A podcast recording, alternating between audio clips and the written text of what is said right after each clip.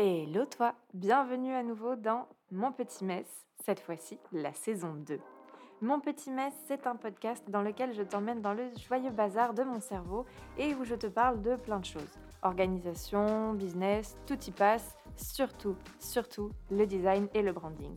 Mon but te partager sans filtre mes réflexions, mes pensées, mes réussites et mes échecs aussi, soyons honnêtes, pour que tu te sentes peut-être un peu moins seul dans cette belle aventure qu'est l'entrepreneuriat. Alors si ce programme te plaît, bienvenue, je suis Margot et je suis très heureuse de pouvoir être la petite voix dans tes oreilles le temps de cet épisode. Belle écoute Hello et bienvenue dans mon petit mess. Je suis très contente de te retrouver pour ce premier épisode de 2024. D'ailleurs, bonne année, je te souhaite beaucoup de réussite et de douceur pour cette année. Je pense que c'est le mieux que je puisse te souhaiter. Et pour ce premier épisode, j'hésitais entre plusieurs et je me suis dit que j'avais envie de te donner des armes pour la nouvelle année. Et on va pas parler identité visuelle, on va pas parler branding, on va pas parler stratégie, on va parler organisation et procrastination. Because si tu me connais, je suis une immense, immense procrastinateuse, ou du moins je l'étais avant de mettre en place des petites techniques, mais vraiment ça en est arrivé à un point assez incroyable, au point que je pense que je pourrais avoir euh, une médaille et au point que j'ai quand même deux trois astuces pour éviter de trop procrastiner. Donc pour ce premier épisode, j'avais envie de te faire euh, mes petites, euh, mes petites astuces et euh, voilà, on va pas forcément parler design, mais je pense que tu ne m'en voudras pas et j'espère que cet épisode te plaira. Donc, pour moi, il y a deux types de procrastination. Il faut savoir déjà, premier point, parlons procrastination, que c'est toujours lié à une peur.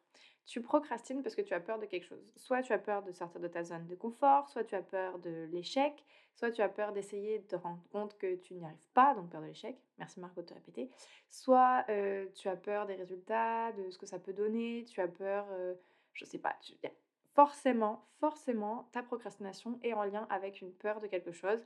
Souvent c'est l'échec, très honnêtement, c'est une des peurs majeures. Mais première étape pour essayer de pas trop procrastiner, essaie de trouver euh, ce qui te fout la trouille et pourquoi tu procrastines. Pour trouver ça, honnêtement, soit tu remarqueras qu'il y a certaines euh, tâches que tu procrastines tout le temps, donc tu essaies de voir quelles sont ces tâches que tu procrastines et en gros quels objectifs elles servent. Oui, c'est ça, quels sont les objectifs que cette tâche sert. Et euh, du coup, tu auras peut-être une idée de ce à quoi ça fait référence ce qui te fout la trouille, soit tu fais une petite introspection et tu regardes à l'intérieur et tu découvriras bien vite ce qui te fout la trouille. En général, ça vient relativement vite parce que quand tu titilles, tu as envie de te rouler en boule sous ton bureau et de ne plus titiller le petit truc que tu es en train de gratouiller dans ta tête. Donc ça, ça va relativement vite. Voilà, je voulais te dire ça parce que déjà rien que de savoir qu'en fait la procrastination c'est pas juste toi qui es une grosse feignasse, c'est juste toi qui es juste hyper, hyper effrayé de quelque chose, je trouve que ça change un peu la manière dont on va regarder la situation et on a un peu plus de bienveillance avec soi-même. Donc, c'est pas juste que tu as la flemme, c'est pas juste que tu travailles pas bien, c'est pas que tu manques de quelque chose, que ce soit de motivation, de truc ou de machin. C'est juste que tu as terriblement peur de quelque chose et c'est sûr qu'affronter ses peurs, c'est quelque chose qui n'est pas hyper facile. Donc, première chose, on prend un peu de recul, on se, on rappelle qu'on n'est pas une grosse merde. Parce que, alors, je dis ça, c'est pas que je te traite de grosse merde. C'est juste que moi, je sais que quand je procrastinais trop, je finissais ma journée, j'avais l'impression d'être une énorme merde, je comprenais pas pourquoi j'y arrivais pas et les autres, ils y arrivent très bien. Et j'avais tendance à vachement me dévaluer euh, après une journée euh, pas hyper efficace. Donc, voilà. Je sais que euh, ça peut être un peu. ça peut être un gros truc en vrai, la procrastination, c'est quand même un gros sujet, mais potentiellement, c'est pas entièrement de ta faute, donc je tenais à le dire. Du coup, je disais, il existe pour moi deux sortes de procrastination. On va prendre un exemple pour que ce soit plus simple. Mettons que tu es en train de créer euh, une nouvelle offre et que tu dois créer des visuels pour euh, cette nouvelle offre, mais que tu procrastines cette tâche. Potentiellement, c'est parce que tu as peur du coup de la sortir et tu as peur que cette, euh, que cette offre échoue. Donc, cette dernière tâche qui est franchement l'aboutissement de tout ce que tu as fait, vraiment juste sortir les visuels, si ça te c'est trop, trop tangible, c'est trop concret, donc tu vas procrastiner. Et donc là, il y a deux options. Soit tu vas procrastiner en faisant autre chose, à savoir scroller sur ton téléphone, regarder des séries, aller faire la vaisselle, parce que mon Dieu, c'est hyper important, là, de suite maintenant, à 10h30 du matin, de faire ma vaisselle.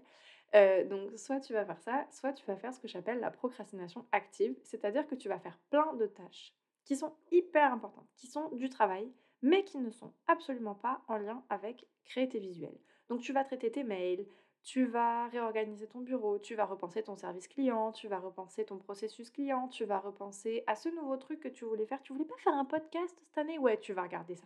Voilà, en fait, tu vas faire un million de tâches qui techniquement sont du travail. Donc techniquement, tu travailles, tu n'es pas euh, oisif, mais tu ne fais toujours pas la tâche que tu devais faire. Donc, si tu fais partie de la catégorie 1, donc qui fait vraiment de la procrastination totale à base de vaisselle, ménage ou n'importe quelle autre tâche pour ne pas travailler, mon premier conseil, c'est essayer de passer de cette procrastination-là à la procrastination active. Je vais galérer à dire ce mot pendant tout l'épisode. Hein. Préparons-nous. en vrai, ça peut paraître un peu étrange comme euh, conseil de te dire de procrastiner d'une manière différente, mais ça va te permettre déjà, toi, à la fin de ta journée, de te sentir vachement plus euh, productive parce que tu auras quand même fait des tâches qui sont en lien avec ton travail. Donc, à la fin de ta journée, tu es quand même un minimum plus contente et tu auras quand même, mine de rien, avancé. Donc, déjà, si tu sens que tu pars en couille et que tu es en train de procrastiner et que tu vas faire autre chose, recadre, regarde la tâche que tu dois faire, mets-la de côté et fais d'autres trucs. Et c'est pas grave. Si tu la fais pas aujourd'hui, on verra ça demain. Écoute, it is ok du moment que tu travailles au moins un minimum. Il faut quand même célébrer, faut quand même célébrer les petites victoires. Si tu arrives à à travailler au moins d'autres trucs, mais que dans la journée tu travailles et que tu n'as pas juste fait autre chose toute la journée, je pense que c'est déjà pas mal et tu peux te féliciter. Maintenant, si tu fais partie de la deuxième catégorie, qui, elle, procrastine déjà bien activement et qui est passée maître dans l'art de faire autre chose, mais quand même de travailler, je vais te donner des petites astuces pour, je vais dire, je vais pas te dire complètement arrêter de procrastiner parce que honnêtement, je pense qu'on procrastinera toujours un peu et parce que bah, des fois, tu juste pas la tête à travailler et donc pas la tête à faire des grosses tâches en tout cas. Donc, tu fais autre chose, mais voici mes petits conseils pour être un peu plus, j'allais dire efficace, non, pour juste arrêter de procrastiner. Premier point et premier changement à faire, c'est de regarder ta to-do list. Il y a de fortes chances que tu fasses très mal ta to-do list. Et je dis ça avec beaucoup d'amour parce que j'ai été dans ton cas. Si ta to-do list est une feuille immense, recto verso, pas organisée, avec énormément de points et qu'elle est absolument irréalisable dans le temps de travail que tu as, tu es gentil, tu la prends et tu la fous à la poubelle. Je vais t'apprendre à faire une to-do list organisée, réalisable et qui ne te donne pas envie de te défenestrer, parce que ce serait un peu dommage. C'est une technique que j'ai mise au point moi-même. S'il faut, elle fonctionnera pas avec toi, mais franchement, moi, depuis que je l'ai faite, elle m'a changé la vie et j'en ai parlé à deux, trois potes et franchement, elle a l'air de faire ses preuves. Donc, moi, ce que je fais, c'est que je fais une to-do le lundi matin pour ma semaine. J'en fais juste une. Elle est sur un petit papier qui n'est pas très grand. Et premier truc que je fais, c'est que je note par catégorie de travail. Par exemple, je vais noter toutes les tâches que je dois faire pour telle cliente. Ensuite, je vais noter toutes les tâches que je dois faire pour telle autre cliente. Ensuite, je vais noter celles pour mon entreprise, par exemple, je sais pas, répondre à mes mails, trucs comme ça. Je vais noter les trucs que je dois faire en lien avec mon podcast, je vais noter les trucs que je dois faire en lien avec ma création de contenu et je vais vraiment faire des sections. Dans ma to-do list, je ne mets pas beaucoup de tâches. C'est-à-dire que je sais que j'ai un temps réduit. Donc, si je sais que j'ai pas beaucoup de temps pour travailler sur euh, mon podcast, par exemple, et eh ben, je vais pas écrire que je vais prendre de l'avance sur quatre prochains épisodes. Non, je vais faire euh, juste au minimum, donc enregistrer l'épisode de la semaine et en faire un rapide, l'éditer et le poster. Ce sera juste ça, ma to-do de la semaine pour mon podcast. Si par contre je sais que j'ai plus de temps dans la semaine et que je vais pouvoir allouer plus de temps pour ça, je vais faire une liste un peu plus grande, genre inviter des personnes, etc. En fait, je module selon le temps que j'ai. Une fois que j'ai cette liste qui est, je le répète, courte, qui est avec juste des éléments euh, qui, rentrent, en fait, qui est réalisable, il faut vraiment que ce soit réalisable, sinon ça ne sert à rien. Ce que je fais, si j'ai vraiment besoin d'être hyper organisée, c'est que je vais noter à côté de chaque point l'ordre d'importance. Donc là, pour le coup, je ne suis pas forcément les, sections. Par exemple, il y a des trucs qui peuvent être plus importants euh, dans la section Instagram, il faut que je fasse un truc. Et puis après, dans ma section business, il faudrait que je fasse un truc. Bref, en fait, je vais numéroter les tâches que je dois faire. Comme ça, je sais que c'est hyper organisé. Et une fois que j'ai fini ma tâche, je sais exactement à laquelle passer. Si euh, tu as quand même beaucoup, beaucoup, beaucoup de trucs à faire et que ça rentre pas dans ta semaine, ce que tu peux faire, c'est prendre un cahier, noter tous les trucs que tu as à faire. Donc là, tu fais une master to-do et tu pas ça une to-do d'ailleurs. Tu mets juste genre tous les trucs que tu dois faire.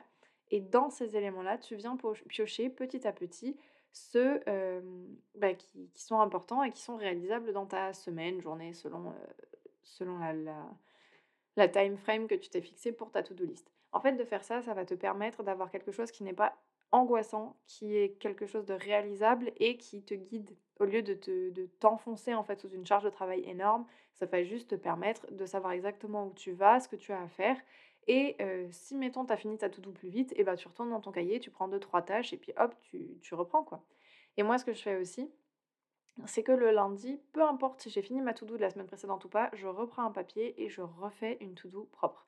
Parce que comme ça, ça me permet de voir, bah, j'ai en fait chaque semaine, du coup, je sais à peu près bah, quelle charge de travail j'arrive à faire ou pas.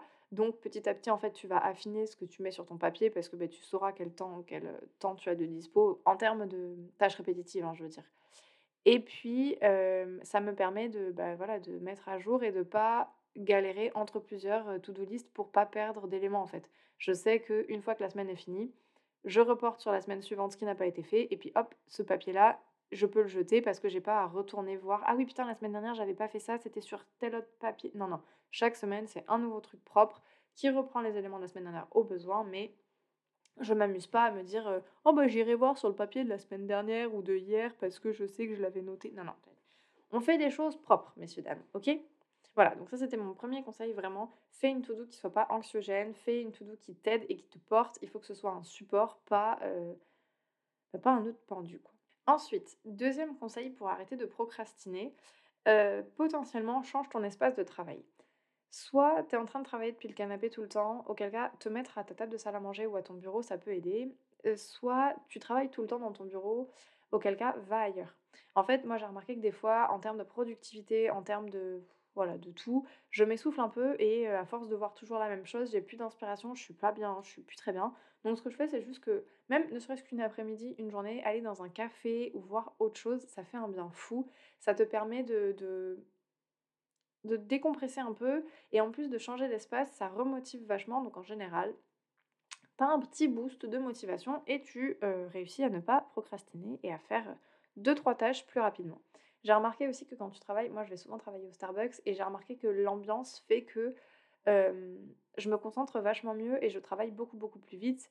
Probablement parce que j'ai moins de distractions étonnamment parce que je peux pas m'amuser à... Enfin j'ai pas tous mes cahiers, j'ai pas tous mes trucs donc je me focus vachement plus. Donc potentiellement pour t'aider à travailler plus vite, si tu as un truc à boucler ou si tu as une tâche que tu n'arrives vraiment vraiment pas à faire, ben, aller ailleurs, prendre, aller dans un café ça va peut-être te permettre de donner un petit élan ou un petit déclic qui va t'aider à dépasser ce blocage que tu as et tu vas pouvoir au moins terminer une tâche.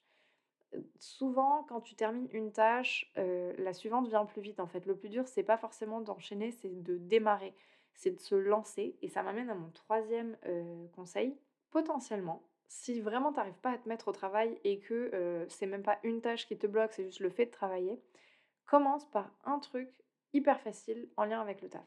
Genre, un truc, c'est du full proof. Tu sais, tu sais que tu vas réussir, tu sais que ça va, que ça va couler. Commence par ce petit truc-là et commence par une victoire. Parce qu'en fait, du coup, cette, ce sentiment de, de victoire, de bien-être, cette petite fierté que tu auras, va te permettre de donner le, de lancer le mouvement en fait. C'est vraiment la procrastination pour la combattre, c'est vraiment un truc de lancer le mouvement et une fois que le mouvement est lancé, que la machine est rodée, ça va aller de plus en plus vite. Mais c'est cette première action qui est compliquée. Donc, commencer avec quelque chose qui euh, te met toujours de bonne humeur et où tu sais que tu vas réussir et que ça va être facile, ça peut être une bonne technique pour combattre un peu ta procrastination. Et c'est même pas forcément. Euh, alors, moi, je t'aurais dit, fais-le en lien avec le taf, mais c'est même pas forcément en lien avec le taf. Tu peux aussi commencer ta journée carrément avec un truc comme ça qui te met de bonne humeur et qui va te permettre de, d'être plus productif derrière, que ce soit, je sais pas, moi je sais qu'à une époque, faire la vaisselle, ça me mettait grave dans le mood et après j'étais hyper, hyper bien réveillée, hyper bien... Ouais, je sais pas, j'étais, j'étais, j'avais l'impression d'avoir... En fait, le fait d'avoir accompli une tâche, d'avoir fini ma vaisselle, ça me mettait dans le bon état d'esprit pour aller travailler et abattre une quantité de travail phénoménale. Alors, je te dis pas de faire la vaisselle tous les matins si ça te fait chier, mais potentiellement trouve ce petit truc où le fait de le faire tous les jours, ça va t'aider à, enclencher la machine et à te lancer. Et puis si vraiment tu sens que tout ça, ça fonctionne pas de ouf, mon dernier conseil, c'est d'accepter que tu vas procrastiner. D'accepter qu'il y a des moments, des périodes, des projets dans lesquels tu vas procrastiner de ouf.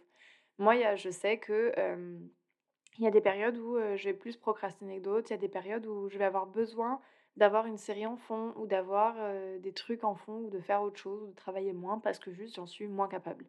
Et c'est ok. Je pense que ce qui m'a vraiment aidé à ne quasiment plus procrastiner, parce que honnêtement maintenant je, taffe vachement plus, enfin je procrastine vachement moins, c'est surtout ça, même activement, ce qui m'a vachement aidé en fait c'est d'accepter ça, de comprendre d'où ça venait et de me foutre la paix par rapport à ça.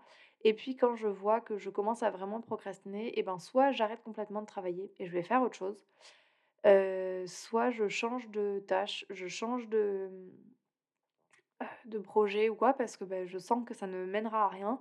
Et donc plutôt que de m'entêter et de m'énerver, je me lâche la grappe et je vais voir ailleurs si j'y suis. Franchement, la procrastination, il faut pas non plus se dire que c'est le démon et que vraiment ça va te, te couler ton entreprise. C'est sûr que plus tu procrastines, plus tu vas mettre de temps à faire les choses et c'est du manque à gagner, clairement, parce que c'est du temps que tu passes pas à faire autre chose. Mais potentiellement, bah, c'est du temps que tu as besoin de prendre pour toi, c'est du temps que tu as besoin de prendre pour autre chose, ou c'est du temps, enfin, c'est une manière pour, ton, pour ta tête de te protéger. alors, c'est une manière un peu bancale, hein, mais potentiellement, ton cerveau, il te protège comme ça d'un truc qui lui fait hyper peur. Donc, je pense qu'avoir beaucoup de douceur envers toi-même et juste y aller petit à petit, c'est ça, la vraie solution contre la procrastination, c'est juste de se dire, bon ben voilà, actuellement, je procrastine. Pourquoi? Ok, je procrastine contre ça. Très bien, d'accord. Bon, ben comment je peux faire pour ne pas? Et en fait, petit à petit, tu vas t'en rendre compte. Et je trouve que ma maman me disait une phrase que j'ai toujours portée avec moi. Avoir conscience du problème, c'est déjà le résoudre à moitié. Et c'est un truc qui est tout à fait vrai. Plus tu connais ton fonctionnement, plus tu connais ta manière d'être, plus tu connais la raison derrière tes petits blocages, ta procrastination, tout ça, ben, plus tu auras facilité à résoudre ces problèmes-là parce qu'au final, tu sauras pourquoi ils sont là et il suffira, entre guillemets, de, bah, de résoudre le problème pour, pour aller plus loin ou juste te dire bah voilà je sais que là je procrastine parce que j'ai la trouille j'ai la trouille que ce projet ou ce truc échoue donc en fait, la tâche que tu as du mal à faire, et eh ben, tu enlèves l'enjeu. C'est-à-dire que tu te dis, bah là, je vais créer des visuels, mais je les posterai jamais, je les fais juste pour m'entraîner ou pour voir ce à quoi ça pourrait ressembler, par exemple. Et tu de mentir à ton cerveau pour lui dire, non, non, mais il n'y a aucun enjeu, t'inquiète, t'as pas besoin d'avoir peur. Et en fait, au, bout d'un moment, peut-être que tu auras réussi à faire le projet en entier à force de mentir à ton cerveau, va savoir. Non, mais en vrai, il faut juste comprendre pourquoi tu réagis de telle ou telle manière et l'accepter déjà, première étape, tu l'acceptes, et ensuite bah, essayer de le dépasser par plein de méthodes. Donc soit, comme je te disais, en réduisant la liste des to-do, soit en faisant d'autres tâches avant pour te mettre dans de bonnes dispositions, soit en essayant de travailler sur ta peur et sur ton blocage pour qu'au final, ça aille mieux. Mais dans tous les cas, vraiment, si je peux te dire un truc pour 2024, c'est ne te mets pas la rate au courbouillon. Tu vas procrastiner en 2024, c'est sûr. Il y a des moments où tu seras moins productive, c'est sûr. Donc ne commence pas l'année en te disant que tu ne progressineras plus jamais et que tu vas être tout le temps productif parce que c'est un énorme mensonge et ça c'est voué à l'échec, soyons honnêtes. Ou alors c'est voué à finir en burn-out, ce que je ne te souhaite pas. Donc plutôt que de te fixer des objectifs irréalisables, dis-toi, cette année, je vais juste réduire un peu ma procrastination ou travailler dessus et ce sera bien suffisant. Voilà, écoute, cet épisode ce sera donc terminé sur clairement un débat philosophique, j'ai l'impression. mais non, mais en vrai, sérieusement, j'espère que cet épisode t'aura un minimum plu. C'est des petits conseils pas. Ça, ça, casse pas trois pattes à un canard, mais franchement, ça m'a pris plusieurs années pour réussir à passer de je suis une céréale procrastineuse à je ne procrastine quasiment plus, donc je me suis dit que je pouvais potentiellement partager ma sagesse avec toi. C'est maintenant chose faite. Et sur ce, je vais pouvoir arrêter ce podcast et te laisser retourner à tes petites affaires. Si l'épisode t'a quand même été utile, si t'as appris des trucs, ou si d'ailleurs t'as des techniques pour ne plus procrastiner et que tu veux euh, les partager avec tout le monde, n'hésite pas à laisser un petit commentaire, à laisser des étoiles aussi si le podcast t'a plu parce que ça me fait toujours très plaisir et ça m'encourage. Si jamais tu te demandes ce que je fais quand je ne procrastine pas et ce, que je, sur quoi je travaille, tu peux me rejoindre sur Instagram, at. C'est là que je suis le plus souvent, où tu peux retrouver mes offres et mes services sur mon site internet www.margogestin.com. Et puis sur ce, moi je te souhaite une très belle journée et je te dis à la prochaine fois dans le prochain épisode. Bye